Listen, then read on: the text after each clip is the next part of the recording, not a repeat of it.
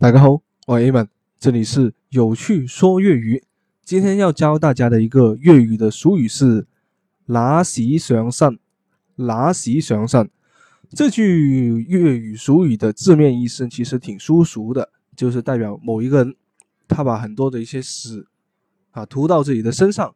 这个是什么意思呢？就是代表说惹祸上身的意思，引火烧身，意思就是拿喜上身。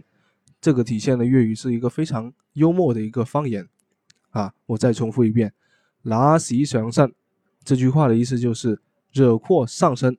例如，某一个人他去吃宵夜的时候，看到隔壁有一个喝喝醉了一个人，然后他就去跟这个人去打招呼。你都知道了，喝醉的人他神志不清，有可能就会跟你去拉拉扯扯，会发生一些事故。这个时候，我们就可以形容这个人叫做拿喜上身。惹祸上身，你为什么要去招惹那些喝醉酒的人呢？好，今天的这个粤语的俗语叫做“拿喜上身”，希望你都能够学会吧。如果没有的话，再多听几遍。